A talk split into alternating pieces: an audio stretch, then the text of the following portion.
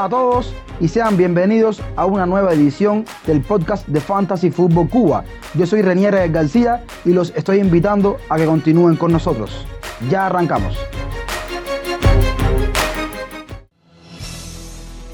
En una fecha con goles en todos los encuentros, Firmino se llevó 22 puntos y guió a Liverpool en la oleada 0 en Anfield sobre un Bournemouth que sigue en picado, al igual que Leicester.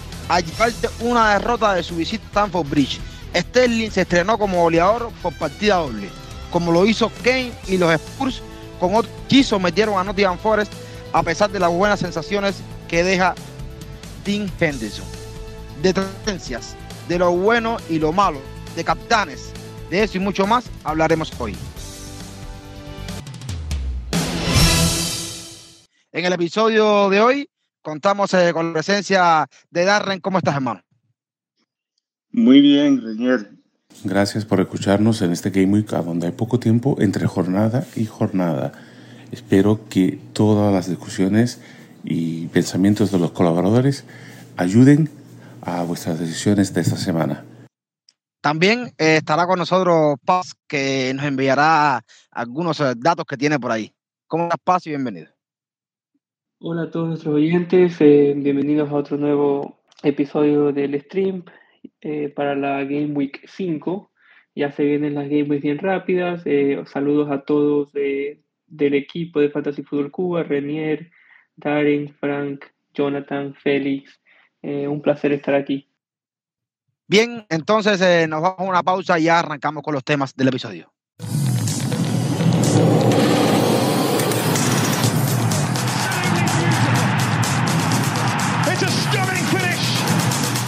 Estamos eh, de vuelta en el episodio de Fantasy Football Cuba. Vamos a tener varios temas y entre ellos eh, nos vamos a acercar a nuestros equipos. Hablaremos un poquito de cómo nos ha ido, por qué estamos contentos, por qué estamos tristes y tal. Darren, ¿cómo te fue en esta jornada? ¿Cuántos puntos hiciste? Y háblanos un poquito de ese equipo. Pues mira, esta semana eh, me fue razonablemente bien, por fin una, una flechita verde. acabé con 76 puntos y al final eh, ¿Quién me fue bien? Pues mira, me fue bien Haaland, me fue bien eh, Sánchez y, eh, claro, Díaz y Trent Alexander-Arnold y James. fueron muy buenos contribuidores a mi equipo. En mi caso, no tengo esa buena sensación que tienes tú a mí sí me fue realmente, me ha ido mal en todo este inicio de temporada. Esperemos que después pueda remontar. Hice nada más que 60 puntos, una flecha roja. Me encuentro en un lugar desastroso en el OR. Ahora mismo siendo muchísimo, pero nada, tratando de salir adelante. Mi equipo destacado hay eh, bien poco, pero bueno, vamos a, dejar a Paz que nos cuente qué ha sido lo mejor y lo peor para él en su equipo en esta jornada. Bueno, eh, sí, lo que me fue bien del equipo es el, que me gustó más y vi que me ayudó bastante fue Luis Díaz, eh, con los 14 puntos, dos goles, eh, partidazo de Liverpool y, pienso que él es la mejor opción eh, de esos mediocampistas de, de 8 millones. De ahí el segundo fue Trent Alexander-Arnold, que ya venía un poquito bajo, con solo 4 puntos en las primeras tres partidos, pero este se mandó uno de 17 entonces, para mí es uno de los mejores, es el mejor defensa del, de, FPL y todo el mundo lo tiene que tener en el equipo porque no sabes cuándo te puede dar estos 17 puntos. Y el lo tercero bueno de mi equipo que son eh, que me gustó cómo jugó y me gustó las noticias después del partido es Rich James. Eh, Rich James, como siempre, aportando con una asistencia si no hubiera sido, si no le hubiera sacado tarjeta roja al Chelsea, hubiera podido haber sido un, un, clean sheet, y si hace un clean sheet eran casi tres de bonus, así que podía haber hecho más puntos, pero lo que también me gustó después del partido es la contratación de Fofana, que ahora Rich James eh, va a jugar casi todos los partidos de right wingback, de carrilero derecho, donde es más eh, peligroso para darte esos, esas asistencias y esos goles que lo han hecho tan famoso. Lo que me fue mal, eh, primero de todo, es eh, la dupla de, la defensa del Manchester City. Eh, una decepción que le hicieron dos goles y de un ellos nomás tenían una expectativa de gol concedida de 0.11, entonces cuando te meten dos goles con una expectativa de gol tan baja, es una decepción y como tenía Walker y Cancelo, eh, no me ayudó y también los visto a los dos no, no atacan tanto, entonces eso me tiene un poco preocupado del equipo. El segundo es Ramsdale, que 5.0 no ha hecho ningún, no, no le han dado ningún punto de, de, de, atajadas, que me preocupa bastante porque eso, eso ayuda bastante a los arqueros cuando pierden el clean sheet. Y veamos, por ahora me voy a quedar con él, no creo que bajarlo a Sánchez es la mejor opción, pero tengo que pensarlo. Prefiero tener dos free, eh, free transfers para la próxima semana. Y tercero, lo que no me gustó del equipo, obviamente, es el capitán Sala. Eh, lo peor del equipo ahí, porque son, fueron nueve goles y no, no tener ni una gol ni una asistencia, no, uno, uno se queda se queda decepcionado con eso y, después de lo que hizo Haaland uno comienza a, a, dudar de la capitanía, pero en sí fue una buena semana. Muy bien, pase. Una jornada bastante buena que tuviste, con por lo menos, eh, según tus palabras, eh, más positivo que negativo. Darren, ¿con qué te quedas tú de lo positivo de tu equipo? Amén de lo que dijo Paz. Sí, mira, hablando un poquito de lo positivo, Díaz, Trent y James me dieron puntos. Haaland, tres goles y me encantó los dos bonus de Sánchez. Eso me fue muy, muy bien. En el tema negativo, eh, claro, como a Paz me quedé con mi sala de capitán. Eh, puede haber sido peor, puede haber puesto a Jesús. Y, y, claro, y tengo un problema siempre con el señor Bailey, que me sigue dando un, me sigue dando un punto y, y tengo que ver qué hago con él. Yo también lo tengo a Bailey, esta vez lo dejé sentadito ahí en, en, la banca. Yo, lo positivo es más o menos lo mismo que ustedes han hablado. Yo creo que el único punto diferente a ustedes a mí fue Andy Robinson, que esta vez sí dio los puntos que estábamos esperando, dio sus nueve puntos. Buen partido para Robo, bueno, lo fue para todo el por excepto para Mozart, que nos castigó a todos por tenerlo de capitán. Y negativo, amén de lo que ustedes decían, yo siento mucho dolor eh, por el rendimiento de pie. No pensaba que, que fue así. Es verdad que hubo informaciones de que, sobre todo, nos llegó bien de cerca desde, desde el amigo Tiziano, que estos partidos siempre recibían con ambos equipos, que dice que hay una maldición en el Wolf eh, Newcastle, que queda siempre 1 a 1. Este partido no fue la excepción, fue igual. El Tripiel recibió gol, no hizo ningún tipo de retorno, por tanto, yo creo que, que eso me queda bien, bien, dolido, ¿no? Me, duele mucho la, actuación de, de Tripié. Entonces, señores, yo les propongo ir al otro temita que tenemos para la, el episodio de hoy, que son las transferencias. ¿Qué transferencias tiene Paz? Cuéntanos, Paz. Bueno, sí, las, eh, las transferencias me gustaría hablar de, así de los mejores para mí en cada posición. Eh, uno que me parece de arquero interesante, obviamente si no lo tienen o quieren hacer un cambio de arquero, Robert Sánchez. El, Leicester, el Brighton tiene una expectativa de gol muy recibida muy baja. Eh, ya le han dado cuatro puntos de bonus. Tiene bastantes puntos de atajadas. Entonces, para mí es el mejor eh, arquero del juego, si uno va a tratar de, hacer, de comprar un arquero. De ahí, eh, el mejor para mí defensa para comprar es Rhys James Rhys James tiene la segunda mejor expectativa de gol, así de, involucraciones de, en la FPL de defensores, eh, solo atrás de Trent. Tiene un partido contra el Southampton que por lo general el Chelsea siempre, siempre, siempre le mete bastantes goles. De ahí en el mediocampo, para mí, si uno tiene que, si no tienes tres jugadores del Manchester City, yo creo que es importante eh, tratar de traer a uno como Gundogan, a un Foden, porque contra el Nottingham Forest, para mí pueden ser 5 o 6-0. Y quieres tener un jugador de, del ataque para, como un diferencial, tenerlo ahí.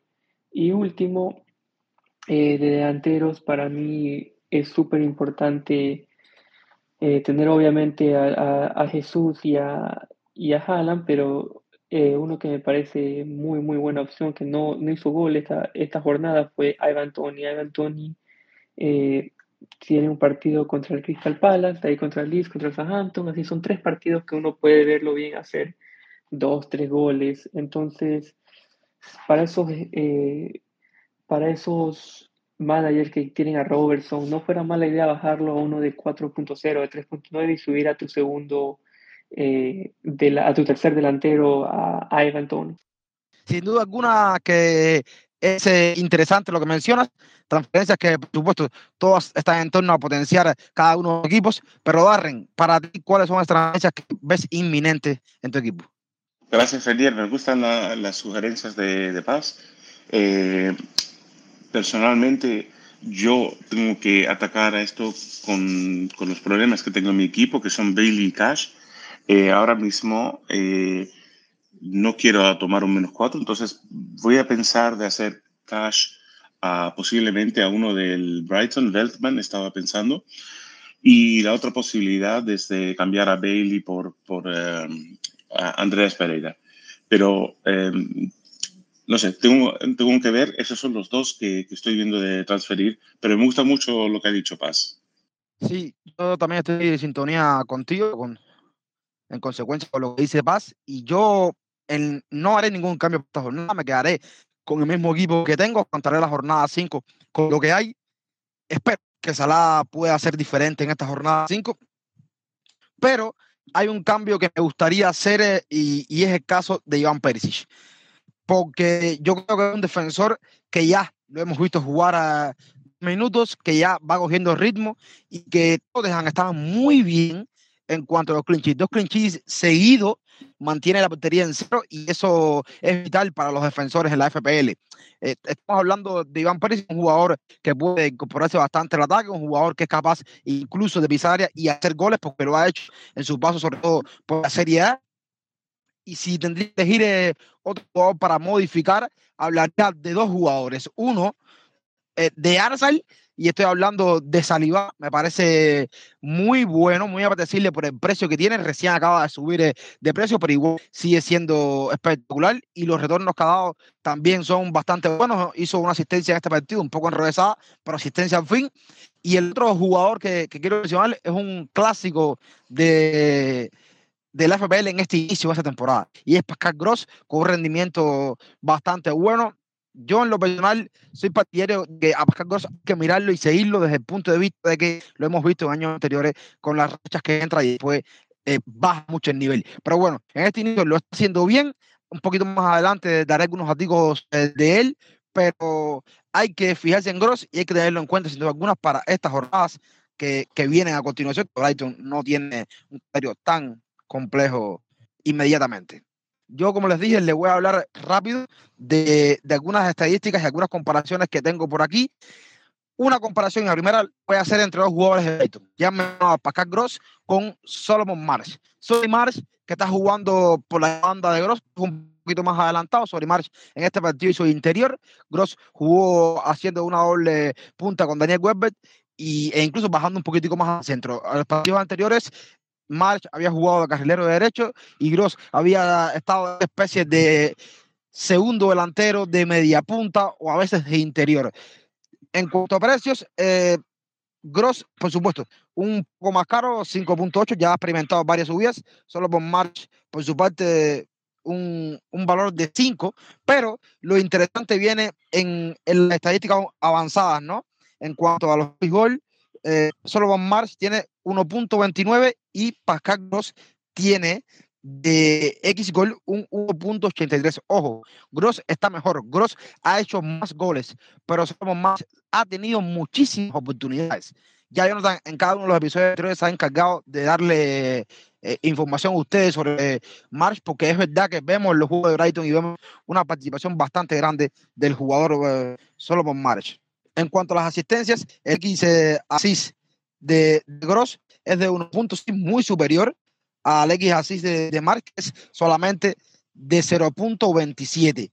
Y lo otro que decanta a bajar Gross como un jugador indispensable en este Brighton son los involucrados que han estado en el juego, es decir, los XGI. Para, para March, 1.56 y para Gross, una exageración lo que tiene, ¿no?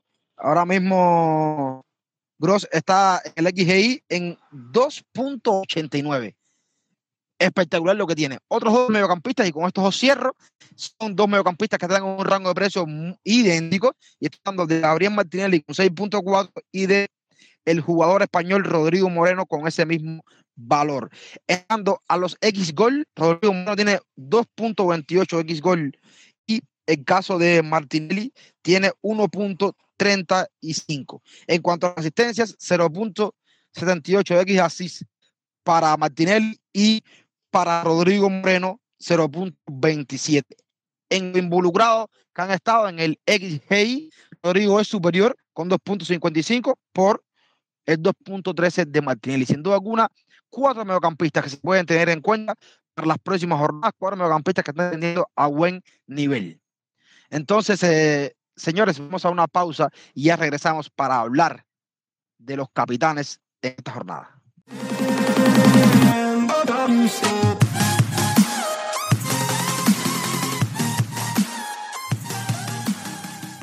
Ya estamos eh, de vuelta, señores, y vamos a arrancar con Paz. Paz, háblanos un poco del tema de la capitanía en esta jornada, que a priori, con lo que vimos en la jornada pasada y con los rivales de esta próxima jornada, un capitán que se viene solo. ¿Qué tienes por Paz? Y la capitanía, eh, para mí, el obvio es Erling Haaland después de su hat-trick. Lo único que, que, me, que quiero que los managers esperen antes de obviamente elegir es la, la conferencia de prensa de, de Pep Guardiola lunes para ver si dice algo que va a jugar Álvarez, si va a jugar Haaland. Eh, si sale de titular, para mí es, un, es el mejor capitán. Eh, de ahí, eh, si uno no, no quiere ese riesgo que si va a jugar, si va, no va a jugar, es, es para mí otra vez Sala. Sala tuvo una expectativa de gol de 1.3, tuvo dos chances que tuvieran que haber gol, así que en, en las estadísticas y en, el, en, en en el partido, para cuando la gente lo ve, el, el eye test, eh, los dos se lo ve bien, se lo ve bien, tuvo dos chances de goles y mete dos goles, eh, todo el mundo está feliz. Y el Newcastle, eh, sin Bruno Guimaraes, sin el ataque de, de Allen Maximan, no se lo vio tan bueno defensivamente.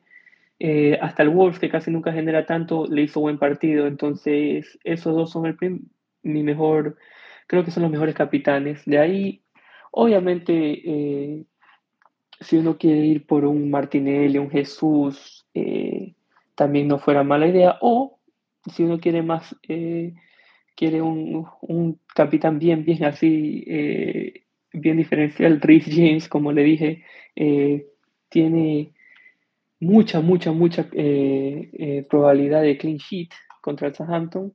También tiene probabilidad de gol y asistencia. Entonces, eh, si hace eso, si te hace un gol, un clean sheet y, te da los tres bonus, entonces son casi, eh, son casi eh, bastantes puntos, sí, son casi 15 puntos. Para mí, estuve mirando un poquito el tema de Haaland contra Sala y contra Jesús. Y incluso también miré a Kane, pero bueno, entonces, una de las cosas que, que me gustó hacer es mirar un poquito eh, el XG non-penalty. Es decir, va a mirar los, las oportunidades que pueden tener sin penaltis a estos jugadores. Y lo que me impactó es que Haaland tiene un 3.11. Si lo comparamos con los demás jugadores, el siguiente es Jesús, que tiene 2.43 Sala tienes 2.21 y Kane tiene 2.19 para la temporada. Entonces, para mí eso me confirma quizás un poquito que Haaland, en mi opinión, es el capitán para, para la semana que viene. Siempre queda la duda, ¿jugará? ¿Lo descansarán? Yo me quedo con, con lo que ha mencionado la semana pasada Jonathan, que Haaland probablemente lo descansarán en el siguiente partido contra Aston Villa y que jugará por lo menos bastantes minutos en este. Pero por si acaso, em, poner a Jesús de vicecapitán para cubrir. Eh, ¿Por qué no a Sala? Porque creo que todos estamos un poquito asustados qué, qué pasa y si va en verdad eh, tener eh, las oportunidades o va a tomar o va a tener la oportunidad de tomar esas oportunidades que, que se le presentan. Salah no ha estado a la altura y todos lo sabemos. Y hay muchas personas que van a darle confianza, eso no me queda claro, me queda claro en el próximo partido. Yo me incluyo entre esas personas. Pero, pero a pesar de esto, hay que tener cuidado. Vimos el gasto ya en esta jornada de tren de Sander que no venía bien y tal, lo sacaron muchas personas del equipo y al final termina siendo 17 puntos. Pero hay una cosa contraria entre, entre Sala y Tren Alexander Arnold. Alexander Arnold, antes de esta jornada, lideraba todas las estadísticas de los defensas. Habló el episodio pasado. No pasa igual con Salah. Salah no es ese jugador que, que, ha, fallado por X motivo, no. Es que sencillamente no ha estado a la altura. En este último partido, en el fin de Liverpool, sí falló ocasiones claras que, que normalmente no fue, pero no, ha estado tan determinante y no viene con los antecedentes como para ponerlo de capitán yo creo, me gusta jugar con las probabilidades y creo que ya le toca tener un partido grande y por eso es que lo voy a mantener. Además, con 13 millones en, en mi equipo que me cuesta no darle ese, ese derecho, ¿no? Pero por supuesto, la, la, la posibilidad de Alan Capitán, como usted ha mencionado, me parece fantástica. Yo creo que es la mejor, sin duda alguna. Yo traje algunos eh, numeritos de, de, los tres jugadores, sin contar a Haaland, porque no tiene experiencia en Premier, los tres jugadores, el grandes candidatos para ganar cuando se enfrenta a sus rivales. Por ejemplo, Salah, cuando se enfrenta a Newcastle en 11 partidos, le ha hecho 6 goles y 2 asistencias. Harry Kane enfrentando a West en 20 partidos, 11 goles y 4 asistencias. Sencillamente descoce a West Y Gabriel Jesús enfrentándose a su rival de Aston Villa, en 7 partidos, un gol y 3 asistencias. O oh, que Jesús no era indiscutible en, en City, ¿no? Entonces ahora en han sido hacerlo. Entonces, esos son los numeritos que tienen estos tres jugadores contra sus equipos, eh, rival, contra sus rivales en esta jornada, para que ustedes puedan tener una mayor eh, visión de cómo es el panorama que nos viene en la próxima jornada. Darren, ¿quieres acotar algo más antes de despedir? No, solamente decir que no tengo pensamiento de vender a Sala por ahora, eh, pero lo castigo porque me castigó de la vida semana pasada eh, en tema de capitanía. Eh, pero quedarme con él me quedo seguro. No sé, al final de la semana que viene hablamos otra vez y me pregunto si quieres. Sí, sí, yo, eh, yo creo que, que, va, siempre, siempre existimos personas masoquistas como yo que, que después de que el hombre nos castiga vamos allá y damos otra vez el brazalete por supuesto, haremos la semana que viene con la jornada 5 hablando sobre eso, ¿no? Y hablando sobre otro tema interesante que ya para esa jornada va a estar más marcado aún, que es el tema del Pile Wildcard. El momento, nos estamos eh, despidiendo, agradecerle a, a Darren y a Paz eh, por su presencia aquí en el episodio de hoy. Yo les deseo, como siempre, muchas flechas verdes. Estén atentos. Ojo, el deadline es pronto. Los partidos comienzan el martes, hora de Cuba, 3 de la tarde. Deadline una hora y media antes siempre. Les dejo los micrófonos a Darren y a Paz para que se despidan. Me despido de todos. Eh, un placer, como siempre, estar aquí. Gracias a todo el equipo y ojalá que, que sean otras flechas verdes si mi, consejo, mi mejor consejo fuera, si no tienes muchos cambios en tu equipo, para mí tener dos free transfers, dos transferencias gratis eh, para la jornada 6 es bien, bien beneficial. Muchas gracias y, hasta luego. Bueno, gracias a todos por, por escucharnos. Cual sea su decisión de capitán, de transferencia, eh, espero que tengan mucha suerte poco estrés y que le vaya la semana súper bien. Nos vemos eh, o nos escuchamos en, unos cuantos días. Gracias. Estamos llegando al final del episodio de hoy. Ha sido un placer eh, contar eh, con todos ustedes por aquí. Recuerden que pueden seguirnos en las redes sociales. En Twitter nos encontramos bajo la cuenta arroba fan-food-cuba. También pueden seguirnos en Telegram y ser parte de nuestra comunidad y participar en el debate que tenemos a diario. Yo soy Renier, ya me estoy despidiendo. Recuerden que en la descripción del podcast aparecen las cuentas personales de cada uno de nosotros y como siempre les digo, chao, los quiero y cuídense.